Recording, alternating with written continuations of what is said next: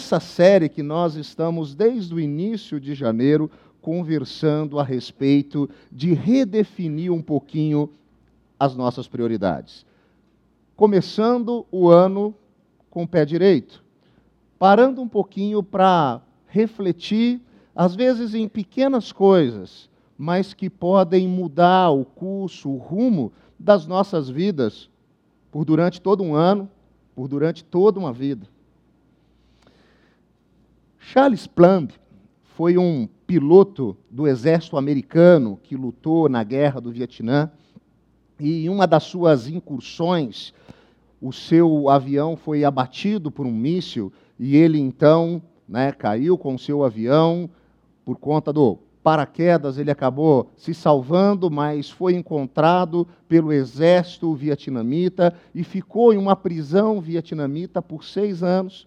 Depois desse tempo, depois dessa experiência, ah, ele volta para os Estados Unidos e ele começa então a percorrer todo o país, dando algumas palestras, contando um pouquinho das suas experiências, daquilo que ele tinha vivido durante todo aquele período. E um determinado dia, em uma das suas viagens, ele estava em um restaurante e, de repente, um homem vem conversar com ele e o pergunta: ah, Você é Charles Plant? E ele diz: Sou, como você sabe. E ele diz: Eu sou o rapaz que enrolava o seu paraquedas. Ah, e parece que eles funcionaram direitinho, né? E ele respondeu: Com certeza, é, eles são a razão de eu estar vivo. Naquele dia, Plumb voltou para casa e ele começou a refletir sobre aquela experiência, aquilo que tinha acontecido, e ele começou a se lembrar de como ele era no tempo do exército, no tempo ali de ser um piloto em plena guerra, e como muitas vezes ele era orgulhoso, ah, e quantas vezes ele tinha passado por aquele rapaz que gastava horas e horas do seu dia enrolando da melhor maneira possível os paraquedas dele, e ele nem sequer, nunca tinha parado para dizer bom dia para aquele rapaz. Mas o cuidado, a atenção, a maneira de servir daquele jovem garantiram que ele, no momento em que ele precisou, saísse daquela experiência com vida. Desde aquela situação, em todas as suas palestras, Charles Plumb começa agora com a seguinte pergunta: Quem dobrou o seu paraquedas hoje? Quem dobrou o seu paraquedas hoje? Muitas vezes, pessoas estão próximas a nós, fazendo coisas que têm uma importância, uma influência muito grande para as nossas vidas e nós nem sequer percebemos. Essa série tem alguns pressupostos para de fato nos levar a redefinir prioridades. Porque no dia a dia nós estamos pressionados por tantas demandas e seduzidos por algumas distrações que nós acabamos por investir aquele que é o melhor do nosso tempo, aquilo que é o melhor dos nossos esforços em coisas que não são prioritárias, naquilo que a gente não deveria gastar tanto tempo, deixando de lado aquilo que a gente deveria se dedicar mais. Outra coisa importante para a gente pensar durante esse mês de janeiro, início de ano, períodos como esse, períodos de reavaliação, são fundamentais, de grande importância, para a gente então redefinir quais são as nossas prioridades. Para a gente parar, pensar e refletir o que de fato é importante. E, consequentemente, quando nós fazemos isso, sabe o que, que a gente tem que fazer? Realinhar, redefinir as nossas agendas. Muitas vezes, mudar alguns dos nossos planos. Ainda, viver com a consciência da nossa vocação, daquilo que de fato nós somos chamados a fazer na história, implica em nós termos constantemente uma visão muito clara daquilo que nos é prioritário e a nossa agenda coerente a essa visão. Agora, como que a gente faz para redefinir essas prioridades? como que a gente faz para ter entendimento, sabedoria, discernimento, para perceber o que, que precisa ser redefinido, o que, que precisa ser alterado, o que, que precisa mudar nas nossas agendas, na nossa perspectiva de mundo, na nossa maneira de enxergar as coisas à nossa volta. A gente tem então apresentado aqui, ao longo das últimas semanas, algumas práticas espirituais, algumas disciplinas espirituais que são importantes, eu diria fundamentais, para que nós possamos conseguir essa redefinição de prioridades, para que nós possamos conseguir de fato perceber o que é importante para as nossas vidas e que vai, ao longo de um ano, ao longo de uma década, ao longo de toda uma vida, fazer a diferença nas nossas histórias. Na primeira semana, então, a gente, durante um tempo, falou a respeito da meditação, olhando para a vida e o ministério do próprio Jesus, enquanto ele refletia a respeito daquilo que de fato era importante, entendendo sim a sua vocação e como isso também deve ser algo a ser perseguido por nós como uma prática, como uma disciplina para o nosso cotidiano. Na semana seguinte, nós falamos de outra prática, o tempo da oração.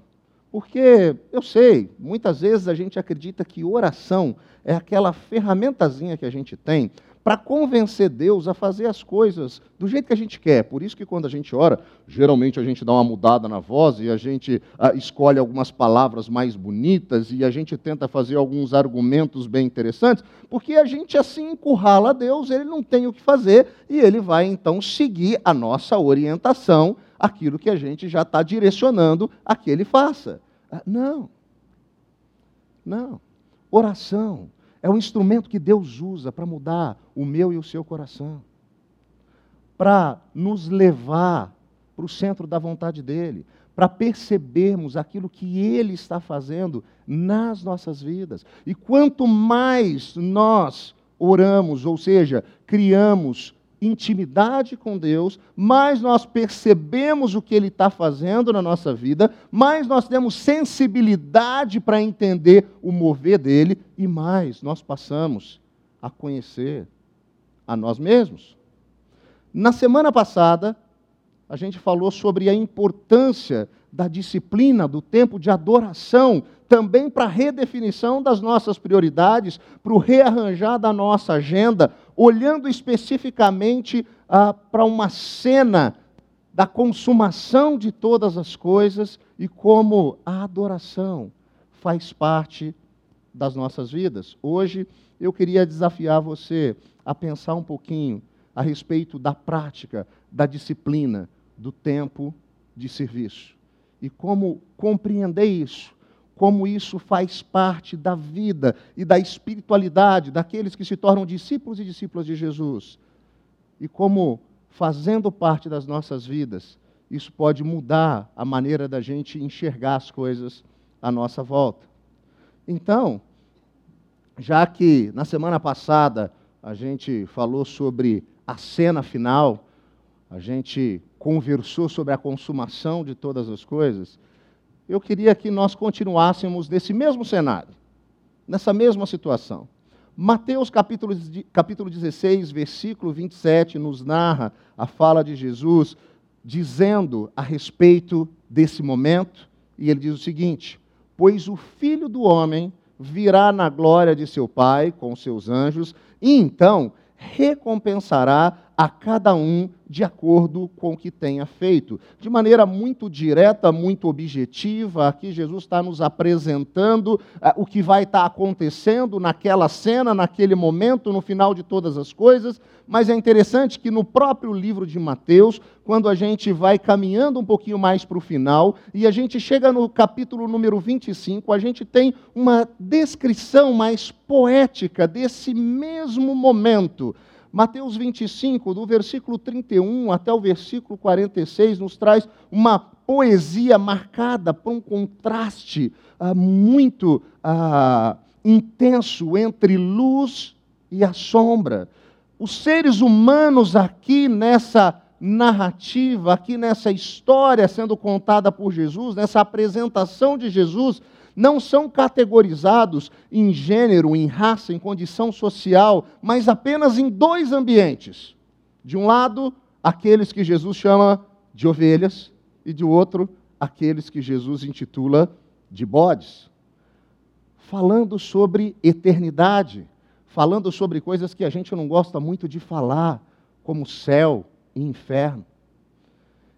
Esse texto nos mostra que as nossas atitudes não são aquilo que efetivamente nos salvam, mas que são características daqueles que compreenderam o amor de Deus em Cristo Jesus e são salvos.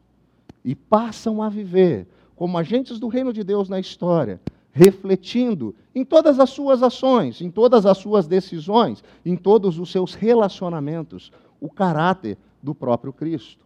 Para tanto, então, eu quero convidar você a acompanhar comigo, abrindo aí o, a sua Bíblia, o seu tablet, o seu smartphone, ou acompanhando na projeção aqui na nova versão internacional ou quando chegar em casa, você pode ler e reler esse texto que diz o seguinte: Quando o Filho do Homem vier em sua glória, com todos os anjos, assentar-se-á em seu trono, na glória celestial. Todas as nações serão reunidas diante dele, e ele separará umas das outras, como o pastor separa as ovelhas dos bodes, e colocará as ovelhas do seu lado direito e os bodes à sua esquerda. Vamos fazer da seguinte maneira hoje: eu vou lendo esse texto e eu vou parando de vez em quando para a gente compreender o que, que ele quer nos dizer. E já olhando para o início dele, vale a pena a gente perceber aqui uma apresentação diferente de Jesus porque Jesus, na sua primeira vinda ao entrar na história, ele nasce daquela maneira humilde, numa manjedoura, vive a sua vida enquanto servo, nos ensinando isso, e essa é a grande característica que nós percebemos em Jesus, em todo o seu ministério, mas a figura de Jesus agora, na sua segunda vinda, é diferente. Ah, repare, os grifos que eu fiz aqui, falando a respeito dele, de Jesus, o Filho do Homem, ele vem em sua glória, rodeado por anjos, para se assentar em um trono. O Jesus que nos ensinou a servir numa posição de rei, numa posição de juiz, com todo o poder e em toda a sua glória. E aí, nós percebemos aqui duas ações nesse momento em que Jesus se apresenta.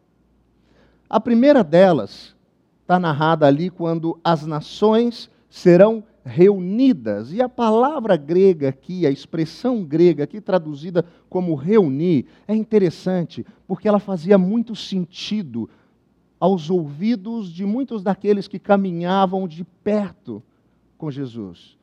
Aqueles pescadores que estavam acostumados a lançar suas redes porque essa expressão reunir tem exatamente o significado de trazer aqueles peixes dentro da rede, todos juntos, próximos uns aos outros. Essa mesma expressão também pode estar ligada a convidar, convocar ou hospedar alguém. Também era uma expressão usada a respeito da hospitalidade, quando se convidava alguém para estar em casa com você quando você preparava tudo para atender, para receber aquela pessoa. Ah, existem pessoas que a gente conhece ao longo das nossas vidas que parece que elas têm um dom da hospitalidade. Elas sabem como nos receber, elas fazem tudo para nos receber bem. É exatamente isso que é, essa expressão está significando. Ela está falando a respeito dessa reunião, dessa convocação, de trazer para perto, todos juntos, ah, tudo preparadinho para receber. Essa é a primeira ação. Só que a segunda ação, depois que já foram todas as nações reunidas, é a de separar. E aqui, literalmente, tem a ver com colocar limites entre uma coisa e outra. Apontar o propósito entre uma coisa e outra. É quando você está mexendo ali as suas ferramentas e está tudo misturado e você tem que separar é, o que é parafuso do que é prego, do que são as porcas dos parafusos e tem que colocar essas coisas em lugares diferentes porque elas têm funções e propósitos diferentes. Ou quando você está lá se preparando para o almoço e aí pega aquela quantidade de feijão e você começa a catar feijão. Alguém ainda cata feijão? Ainda existe isso? E aí vai separando assim a, aqueles que são bons para cozinhar, a, aqueles que não servem para cozinhar. Ah, é exatamente isso que está acontecendo aqui. É uma separação, limites estão sendo colocados, apontando para um propósito diferente, a diferença entre aqueles que foram reunidos. Vamos voltar então para o texto de Mateus 25 para ver qual é essa definição, qual é essa separação, o que, que Jesus está fazendo aqui. E o texto nos diz: Então o rei dirá aos que estiverem à sua direita: Venham, benditos de meu Pai, recebam como herança o reino que lhes foi preparado desde a criação do mundo. E aqui eu grifei duas palavras, porque elas são imprescindíveis para a compreensão, para a boa compreensão do que Jesus quer nos ensinar nesse texto.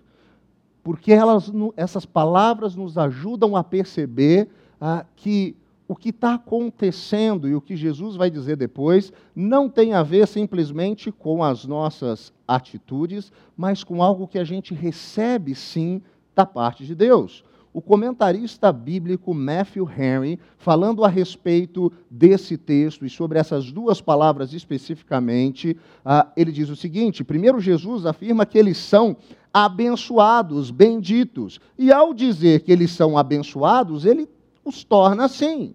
A lei, a necessidade de seguir algumas regras ou de tentar seguir alguns direcionamentos, amaldiçoa por suas muitas descontinuidades. A incapacidade, a impossibilidade de seguir a lei, as regras, os direcionamentos que às vezes estavam estabelecidos. Mas tendo Cristo os resgatado da maldição da lei, ele pagou o preço por eles. E então Jesus os torna, é ele quem os torna abençoados, bem-aventurados, benditos. Eles são feitos benditos, abençoados e bem-aventurados por quem? Por Jesus. Não pelo seu merecimento, não pelas suas ações, ah, não por nada que tenha a ver com eles, mas por Jesus. Mas Matthew Henry continua falando agora da outra palavra, herança. O que se tem por herança não é obtido também por qualquer merecimento, mas puramente pelo ato de Deus. É Deus que faz herdeiros, herdeiros do céu nós recebemos a herança em virtude da nossa filiação, da nossa adoção. Se somos feitos filhos de Deus por Jesus, pela compreensão de quem Jesus é, ao nos tornarmos discípulos e discípulas de Jesus, então nós somos herdeiros. Repare, Jesus então está falando com esses à sua direita e ele se refere a ele a eles como pessoas que foram abençoadas Jesus os fez bendito, eles têm uma herança, não por merecimento, uma herança da parte de Deus por amor, porque eles foram feitos filhos por adoção. Isso é fundamental. Agora, se a gente está deixando muito claro que esse texto aponta como graciosamente Deus nos salva de nós mesmos, do mal, do pecado, o apóstolo Paulo, quando escreve uma carta para uma igreja que ficava na cidade de Éfeso, nos ajuda de maneira ainda muito mais clara a entender esse negócio. Porque ele diz em Efésios capítulo 2 o seguinte: Pois vocês são salvos pela graça, por meio da fé. Ah, isso não vem de vocês, isso é um dom de Deus. Ah, isso não é por obras, por aquilo que você faz ou deixa de fazer. Para quê? para que você não fique se achando. para que você não se glorie, para que você não se ache melhor do que os outros, afinal de contas, olha como eu faço, olha o que eu fiz. E ele continua: porque somos criação de Deus realizada em Cristo Jesus. Para quê? Para fazermos boas obras, as quais Deus preparou de antemão para que nós as praticássemos. Nós não somos salvos pelas nossas boas ações, nós somos salvos pela graça de Deus, porque Jesus entrou na história e morreu a nossa morte. Mas nós somos salvos para boas obras nós somos salvos para fazer a diferença na história. Nós somos salvos para sermos agentes do reino de Deus que refletem o caráter de Jesus na história, a partir das nossas atitudes. Mas o texto, então, agora aponta para essas boas atitudes, para essas boas obras, reflexo daqueles que foram impactados pelo Evangelho, pelo amor de Deus, pela obra da salvação, pela obra da redenção. E Jesus então diz a esses que estão à sua direita: Pois eu tive fome, e vocês me deram de comer. Eu tive sede, e vocês me deram de beber. Eu fui estrangeiro, e vocês me acolheram. Eu necessitei de roupas, e vocês me vestiram eu estive enfermo, doente, e vocês cuidaram de mim. Eu estive preso e vocês me visitaram. Então, esses que estão à direita de Jesus, os justos, responderão: Senhor, quando te vimos com fome te demos de beber, ou com, com fome te demos de comer, ou com sede te demos de beber? Quando te vimos como estrangeiro e te acolhemos, ou necessitado de roupas e te vestimos? Quando te vimos enfermo, doente ou preso e fomos te visitar, na verdade, Jesus, até hoje a gente nunca tinha te visto. Mas o rei, Jesus, vai responder: Eu digo a vocês a verdade. O que vocês fizeram a algum dos meus menores irmãos, a mim o fizeram. E aqui, já que a gente está falando de prática de serviço, da disciplina espiritual do serviço, nos ajudando a redefinir as nossas prioridades, consequentemente a rearranjar as nossas agendas, eu queria destacar para vocês que servir é seguir o modelo de Jesus. Servir não é simplesmente encher a sua agenda com atividades cristãs, ah, não é a ação em si, o fato de alguém servir em algum ministério específico da igreja não muda o fato de que ela precisa ter uma consciência clara do porquê ela está fazendo aquilo, do porquê ela está servindo. Servir é perceber o modelo de Jesus, o rei que se fez servo, aquele que abre mão de toda a sua glória para se fazer servo. Servir é ler a cultura à nossa volta pela ótica da missão, da missão que Deus nos convida a participar. É perceber o problema ou os problemas à nossa volta, à volta da nossa comunidade, do nosso bairro, da nossa escola, da nossa casa, da nossa cidade, e agir a partir de princípios do reino de Deus. O texto aponta aqui situações ah, diferentes, extremas, de pessoas famintas, sedentas, estrangeiros que não têm o que vestir, enfermos, presos. Repare, são problemas pessoais, mas também são problemas sociais e estruturais.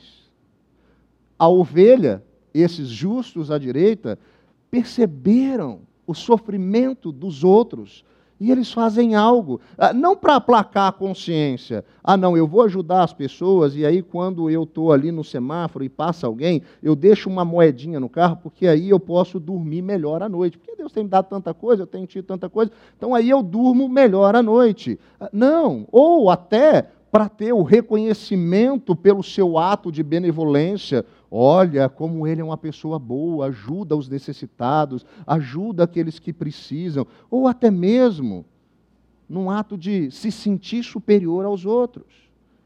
A ovelha serviu porque ela percebe Cristo no sofrimento, no sofrimento das pessoas.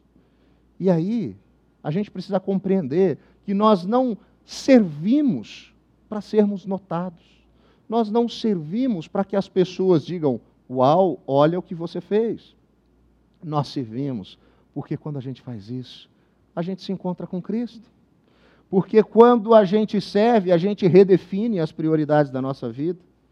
Porque o sofrimento dos outros, quando olhado pelo, pela ótica do reino de Deus, nos faz perceber a nossa própria vida, as nossas próprias carências, necessidades. Servir nos faz lembrar quem somos, que so, quem nós somos como pessoas, quem nós somos como povo. Servir a partir da ótica de Jesus nos faz repensar como que a gente usa o nosso tempo. Nos faz repensar quais são as nossas prioridades. Nos faz repensar a nossa agenda. Servir nos faz refletir a respeito de até como a gente tem gastado o nosso dinheiro. Servir nos faz perceber que Jesus é o alvo do nosso cuidado na vida de outras pessoas. E quando nós fazemos, nós não fazemos para nos sentirmos bem, para sermos admirados, nem para termos algo em troca, porque senão a gente não faria. Conta-se que certa vez Madre Teresa de Calcutá estava dando banho em um homem leproso e ela estava em um momento eh, em que estava muito conhecida e sendo muito procurada por inúmeros repórteres, e havia alguns jornalistas esperando para falar com ela, e logo que ela vai atendê-los, um jornalista diz para ela o seguinte: Irmã, eu não faria isso que a senhora estava fazendo, dar banho em um leproso, nem por um milhão de dólares. E sabe o que ela respondeu? Eu também não. Eu também não faria isso por um milhão de dólares. Eu faço isso porque quando eu olho para Ele, eu vejo Jesus. Eu faço isso porque quando eu olho para aqueles que estão sofrendo, que precisam, eu vejo Jesus. É por isso. E mais, quando nós vivemos assim, quando nós temos essa consciência e nos tornamos agentes do reino de Deus na história, as nossas atitudes, elas impactam a história. Elas subvertem algumas estruturas que estão condenadas pelo mal. Elas transformam aquilo que parecia não ter mais chance de mudar. Talvez seja exatamente por isso que certa vez o pastor Bill Hybels disse o seguinte: a igreja local, a comunidade dos discípulos e discípulas de Jesus, aqueles que entendem o amor de Deus e que passam a viver como agentes do reino de Deus na história para fazer a diferença. A igreja local é a esperança do mundo. Porque o único organismo que pode mudar alguma coisa na sociedade, efetivamente, é o conjunto dos discípulos, é o corpo de Cristo, é aqueles que entendem a necessidade do que precisa ser feito e que não o fazem por nenhum outro motivo senão a sua intimidade, a sua compreensão do amor de Deus para com eles. Dessa maneira, sim. Se a igreja local vive dessa maneira, ela vai ser a esperança para o mundo. Mas, todavia, entretanto, o texto não acaba aqui. A gente volta para Mateus, capítulo 25, e agora Jesus vai se dirigir ao outro lado. E olha o que ele diz. Então ele dirá aos que estiverem à sua esquerda: Malditos, apartem-se de mim, para o fogo eterno, preparado para o diabo e os seus anjos. Pois eu tive fome, e vocês não me deram de comer. Eu tive sede e, não, e nada me deram para beber. Eu fui estrangeiro e vocês não me acolheram. Eu necessitei de roupas e vocês não me vestiram. Eu estive enfermo, doente, preso e vocês não me visitaram. Eles também responderão: Senhor, quando te vimos com fome, sede, estrangeiro, necessitado de roupas, enfermo, preso e não te ajudamos? Ele responderá: Digo-lhes a verdade. O que vocês deixaram de fazer a alguns destes mais pequeninos, também a mim, deixaram de fazê-lo. Uau! Pesado, né? Ah, vamos olhar para o início dessa sentença que Jesus ah, se refere então àqueles que estavam à esquerda. E nós vamos encontrar aqui, ah, como eu disse, algumas palavras profundas que têm um peso que às vezes ao lê-las nós ficamos inclusive assustados. Por exemplo, quando nós percebemos Jesus dizendo para esses: apartem-se de mim para o fogo eterno. A palavra, a expressão aqui traduzida como apartem-se, tem a ver com continuar a jornada, o caminho que você escolheu, o sentido que você está indo. Pode significar também morrer, partir da vida. Em Mateus 25, nesse capítulo que a gente está conversando sobre ele, essa expressão aparece três vezes, além da, desse momento que a gente está estudando, em outras duas situações. Quando em Mateus 25, versículo 9, Jesus está contando a história, a parábola ah, de algumas jovens que saem à noite para encontrar ali a vinda do noivo, e cinco delas se preparam, levando ali ah, óleo para poder acender as suas candeias, enquanto outras cinco não fazem. E no momento em que elas percebem que esse negócio não vai dar certo e pedem ajuda das outras, elas respondem: não pois pode ser que não haja o suficiente para nós e para vocês. Então, ah, vão, ah, vão rápido, vão agora para comprar óleo para vocês. Também uma outra história contada por Jesus, no versículo 16 desse mesmo capítulo, onde Jesus está falando ah, de um senhor que dá uma certa quantidade para aqueles seus empregados, para que eles tomassem conta, e ele diz o seguinte: o que havia recebido cinco talentos, saiu, apartou-se imediatamente, aplicou-os e ganhou mais cinco. Apartar tem a ver com isso, com sair, correndo, com ir. Mas tem uma outra palavra muito pesada para nós, empregada aqui nessa sentença. Qual é? Malditos. E a gente percebe o início dessa sentença com essa expressão malditos. Sabia que essa expressão usada da maneira como ela está aqui não é algo tão comum da gente encontrar no Novo Testamento? Na verdade, essa expressão, do jeito que ela está aqui, ela só aparece cinco vezes em todo o Novo Testamento além dessa que a gente está estudando, outras quatro. Ela aparece em Marcos 11, quando Pedro se lembra de uma situação que ele tinha vivido com Jesus, ele diz: Mestre, vê a figueira que amaldiçoaste, secou. Ele está fazendo a referência de um dia que os discípulos estavam andando com Jesus e eles viram uma árvore, uma figueira, e ela era uma árvore estéril, que não dava frutos, que não servia ao seu propósito, que não servia para nada. E Jesus faz menção a isso a falta de propósito daquela árvore, dela não servir para nada. E quando eles voltam, aquela árvore havia secado.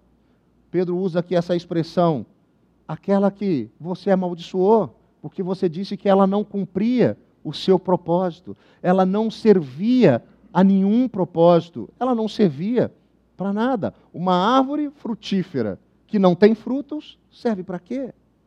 Esse era o questionamento.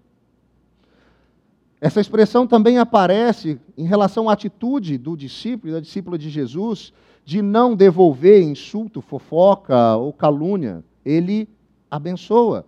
Em Lucas 6, versículo 28, abençoem os que o amaldiçoam, orem por aqueles que os maltratam. Da mesma maneira, Paulo fala a respeito ah, disso em Romanos capítulo 12: abençoem aqueles que os perseguem, abençoe, não os amaldiçoem. E por último, essa expressão aparece em Tiago, capítulo 3, quando ele diz: Com a língua bendizemos ao Senhor e Pai, e com ela também, com o mesmo instrumento que a gente usa para glorificar, adorar a Deus, nós amaldiçoamos os homens que foram feitos à semelhança de Deus.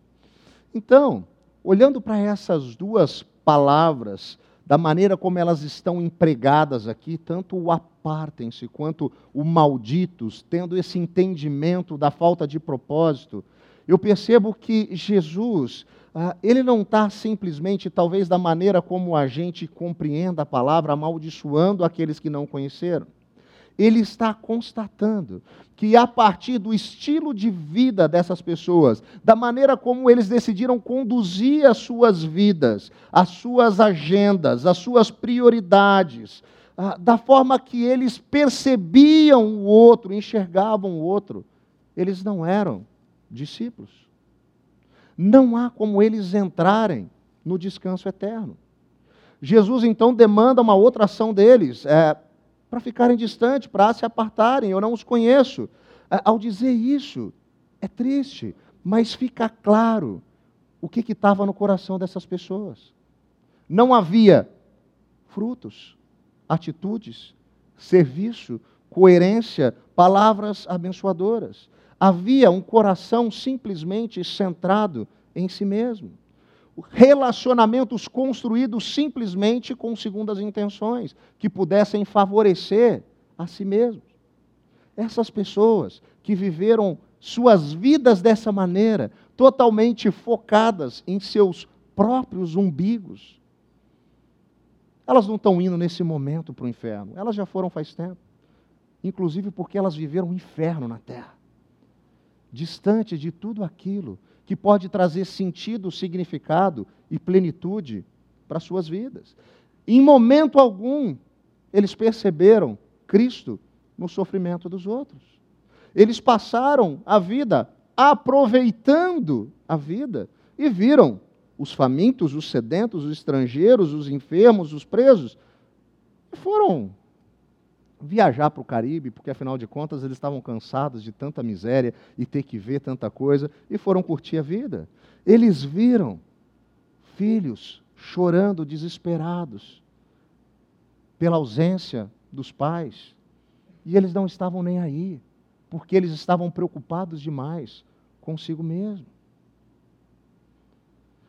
Infelizmente, para essas pessoas, ah, o mais perto que eles chegaram do céu em toda a sua história foram em alguns momentos de alegria e prazer que eles tiveram na vida. E isso exclusivamente porque, como nós fomos criados à imagem e semelhança de Deus, nós vivemos na história lampejos, pequenos flashes do que é bom, da alegria, da felicidade, porque Deus, a partir da sua graça comum sobre todas as pessoas, nos permite sentir isso. E esse foi o momento, talvez único, de alguma alegria, de algo que pudesse estar mais próximo de Deus que eles viveram na história. Fora isso, eles estavam ocupados demais, construindo suas próprias carreiras, suas próprias vidas, algo para si mesmos. Eles não perceberam em nenhum momento Jesus e ainda viveram sem reverência e sem consciência do que é eterno. Eles vão responder: Jesus, a gente não te viu, a gente não estava percebendo isso aí. A gente estava ocupado demais com outras coisas. Nós tínhamos outras prioridades. E essas prioridades tinham a ver com o meu sucesso, com o meu prazer com me sentir bem, a todo e qualquer custo, sem perceber o que estava acontecendo à minha volta, sem perceber que tinham pessoas próximas de mim que acabavam sendo magoadas, machucadas com muitas das minhas decisões. mas eu estava ocupado demais comigo mesmo para perceber o sofrimento dessas pessoas. Eu estava ocupado demais comigo mesmo para perceber que essas pessoas precisavam de mim. Foram pessoas que, ao longo de suas vidas na história, oprimiram os mais fracos.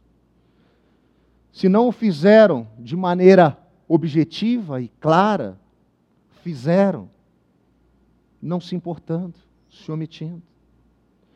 Porque às vezes nós podemos dizer, não, eu não tenho uma postura, ah, seja no meu trabalho, seja na, nos meus relacionamentos, de oprimir as pessoas. Mas a gente não percebe que muitas vezes, quando nós não nos omitimos e não fazemos nada diante da opressão, do sofrimento, da dor, da miséria daqueles que estão ao nosso redor, nós estamos oprimindo da mesma maneira. Jesus respondeu: Quando vocês deixaram de fazer isso para aqueles que precisavam, vocês também deixaram de fazer isso para mim. E aí, a gente chega nas consequências. E a gente precisa falar disso. Eu sei, talvez seja demodê, fora de moda, ah, não muito comum de se falar no nosso tempo. Mas o que Jesus diz aqui é muito claro que estes que despenderam a sua vida olhando para os seus próprios umbigos, sem perceber o mundo à sua volta, esses que viveram a sua vida sem perceber Jesus na vida daqueles que estão à sua volta, vão para o castigo eterno, mas os justos para a vida eterna. O castigo eterno, essa punição, correção, sem começo ou fim, fala de eternidade. Tem a ver com um lugar onde há total ausência de Deus. Como eu disse, se algo de bom, de alegria, de felicidade nós experimentamos na história, isso se dá graciosamente porque Deus nos permite, porque Ele nos criou a sua imagem e semelhança. Você consegue imaginar um lugar onde não há nada, nada, nada da presença de Deus? O que, que vai sobrar para esse lugar? Frustração, sofrimento, dor, rancor, inveja. É isso que vai sobrar para esse lugar. Mas Jesus aponta o caminho da esperança, dizendo que aqueles que são justificados, repare, mais uma vez, não tem a ver com as nossas atitudes, mas a compreensão das atitudes e da obra de Jesus, da sua morte e da sua reconexão que nos levam novamente para perto de Deus. Isso pode nos dar sentido, plenitude eterna. E eu diria que essa plenitude, esse sentimento de servir para algo, de cumprir um papel na história. Começa na história. Começa na história. Nós começamos a sentir essa plenitude, essa coisa de que valeu a pena na história. Por quê? Quando nós passamos a fazer aquilo que nós fomos criados para fazer, nossa vida passa a ter sentido. Você já pensou em pegar um liquidificador e usá-lo como micro-ondas, não vai funcionar. E vice-versa. Porque aquilo foi criado para um propósito. A sabedoria bíblica nos diz que eu e você fomos criados em Cristo Jesus com um propósito. Para boas obras, para boas atitudes, para refletirmos o caráter de Cristo na história, para sermos agentes do reino, sal e luz que fazem a diferença na história. E quando nós fazemos isso, além da esperança da eternidade, nós encontramos a plenitude, razão da nossa existência. Aonde? Já aqui na história. E isso traz alegria e paz ao nosso coração. uma paz que muitas vezes excede o nosso entendimento e a razão. Eu queria trazer algumas aplicações a respeito de tudo que a gente conversou na noite de hoje, e a primeira delas é a seguinte: a hospitalidade de Jesus deve moldar a nossa hospitalidade. A preocupação de Jesus com o bem daqueles que estão à sua volta deve moldar a nossa maneira de se preocupar com os que estão à nossa volta. A constatação do sofrimento deve alterar não apenas a nossa percepção das coisas. Opa, existem pessoas ao meu redor. Talvez hoje existam pessoas sentadas do seu lado, na cadeira ao lado, que estão sofrendo, que estão passando por momentos de dor, de luto, de enfermidade. Mas repare, não é só alterar nossa percepção, ah, ok, tem alguém sofrendo. Altera também a nossa agenda. O que, que eu vou fazer em relação a isso? Porque muitas vezes a gente sabe que existem pessoas próximas de nós que estão sofrendo.